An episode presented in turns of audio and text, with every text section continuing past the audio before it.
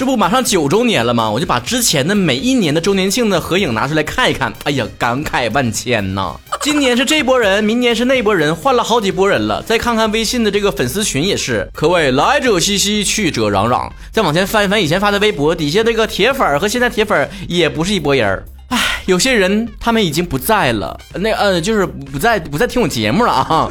也有新的同学加入啊，有新粉入坑，也有老粉脱粉儿。当然绕不开一个话题呢，就是有很多就是粉转黑，黑转粉，转来转去的。虽然这种例子呢还是很极端的，但是还是有粉转黑的例子比较典型了啊。那像我这个节目里面顺嘴胡咧的人呢，可容易得罪人了。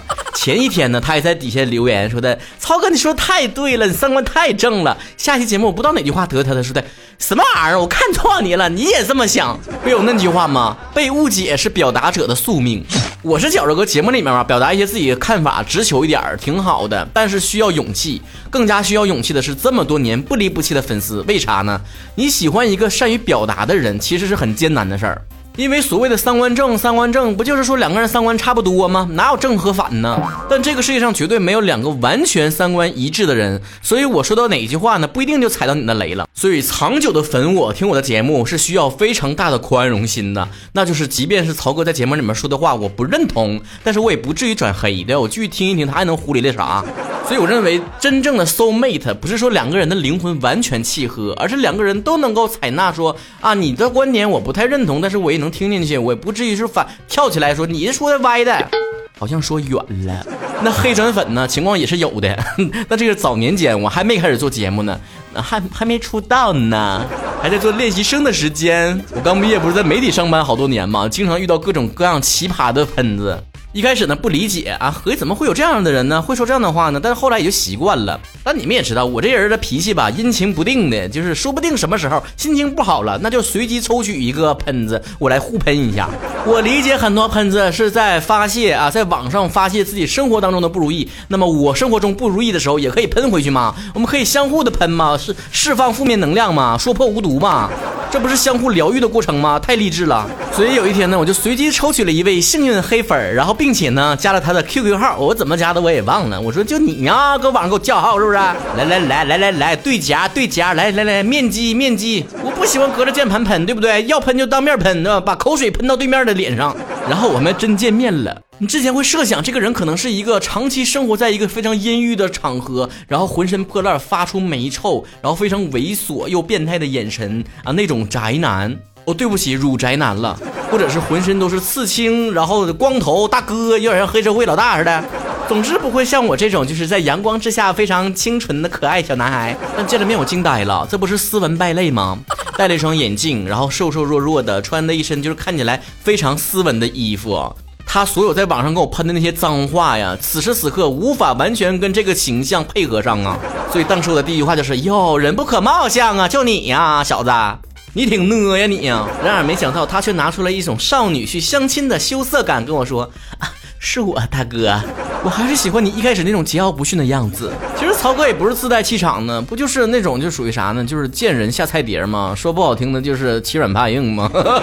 如果我真看到对面是一个大哥，我惹不起那种，那恐怕说是我大哥的人就是我了。我们那天呢可以说是相谈甚欢，谈天说地，先是吃饭，后来去酒吧喝酒。如果不是性别不对的话，那天的故事可能走向就不太明朗了。后来我们完全忘记了当时我们为什么要约在一起见面的那个事儿，我就目的已经忘了。所以多年以来，我就总总结出来一个经验：在跟人打交道这件事儿，如果真的是无解呀，这死活痛了，沟通不明白，就当面聊啊，当面锣对面鼓。我为啥喜欢直球呢？之前节目讲过一个例子。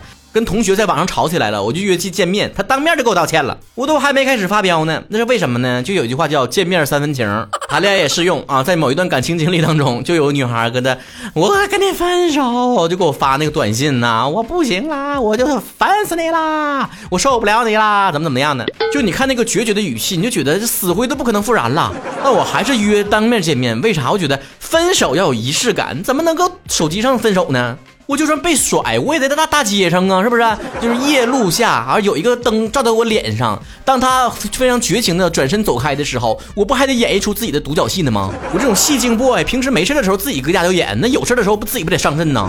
结果木有想到，一见面呢，他就跟我哭的扯着我衣角说的：“讨厌，你还知道来见我呀？你最近都没空搭理我了，咋吃米粉去？人生嘛，你不知道下一颗巧克力啥味儿的。我昨天呢就吃到一颗香甜的巧克力，怎么说呢？连续剧来了啊！大家拿好瓜子、毛克、烤鱼片、啤酒、饮料、矿泉水啊，吃瓜。话说之前不是在节目上提过吗？楼上家小孩来回跑，跑的我都崩溃了。我这个人不属于，要不然就不发火，要不然就是爆发嘛那种的，属于我搁这攒那个 CD 呢，CD 值呢，我就冷却技能呢。终于那天我本来录节目录的就不顺，只卡壳，只卡壳，直吹螺丝。我今天我也只卡螺丝，不呸！他还搁这咚咚咚咚咚咚咚，哎，我感觉我的天灵盖都要炸开了，真的。我就这这，我就一定要是上去找他去，不行，受不了了。我去之前搁家里面准备很多台词，你知道吧？我就搁这演，我就是，你知道不知道你成天多么的吵啊？一天到晚没没了，没没了，从早到晚干啥呀？对 对，就这么说，就这么说啊，就这么说。最好是小孩搁旁边呢，我的语气非常的冲，然后把他小孩吓哭了，以后再也不敢喊，再也不敢跑了，肯定是这种效果的啊。当我敲开了楼上的门，他打开门的一瞬间。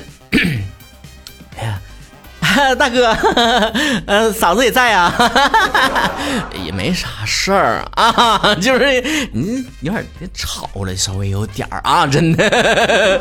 楼上大哥马上道歉，哎呀，对不起啊，不好意思，哎，我们家孩子最近不知道咋的了啊，可能是这个外面总下雨，没下去玩去，没搁外面跑，就搁家里给使劲跑了。我快点快点来，过来，儿子过来。然后他家孩子过来了，快给叔叔道歉。当孩子跑到我的面前，脸上还挂着刚才跑出来的汗，用一双无辜的大眼睛水汪汪的盯着我的时候，我突然间就觉得，我我我干啥来了？你家还真可爱呀！哎，你看这长得，哎呀，小嫩，哎呀，没事，别害怕，我不吃孩子啊！顿时我满腔的怒火烟消云散呐！你这孩子。咋长的？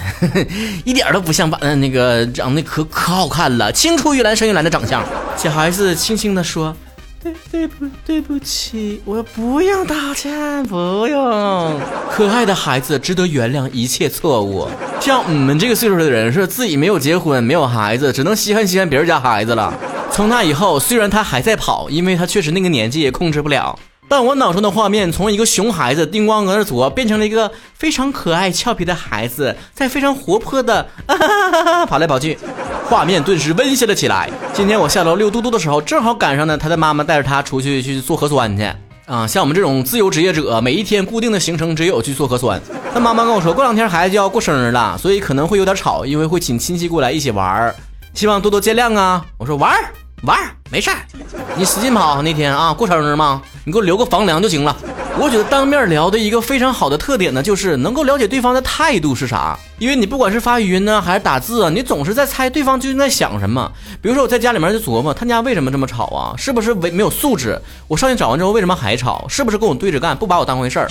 预设了很多敌意，但是真正见面他会说了：“哎呀，孩子确实控制不住，我尽量快控制了啊，我就锁喉啊，给他搂住，给他铺点垫儿，就是总之呢采取了一定措施，但是还那可能是还有声，希望多多见谅。那我肯定体谅嘛，对不对？我说：哎呀，这孩子要快过生日了，几岁啦？啊，告诉我三岁。哎呦，三岁，哎呀。”那还得跑好几年呢，要不我再北漂几年去？待你成年之时，我定铩羽而归。哎呀，这么像霸总文呢。临走的时候啊，小孩把手中的一朵小花啊，采的小花送给了我，然后也不吱声啊，害羞躲在妈妈后面。妈妈说的，快跟叔叔说呀，为什么要送啊？是不是道歉啊？你吵到人家了是不是？然后小孩点点头。我知道，按照我们小区的绿化水平。我随手就能摘几朵同样的，但是对于小朋友来讲，可能这就就是很珍贵的东西，对不对？我拿到花之后就感觉，哎呀，这花真香，哎呀，这味儿，生活突然美好了起来。回到家，我就把这个花压在我的乍见之欢书里面，不是打广告啊，我就是觉得这个东西只有压干了，做成标本，才能长久的留下去。等他到了懂事的年纪，不再奔跑的年纪，我再拿上去给他。还记得他吗？这是你奔跑的青春。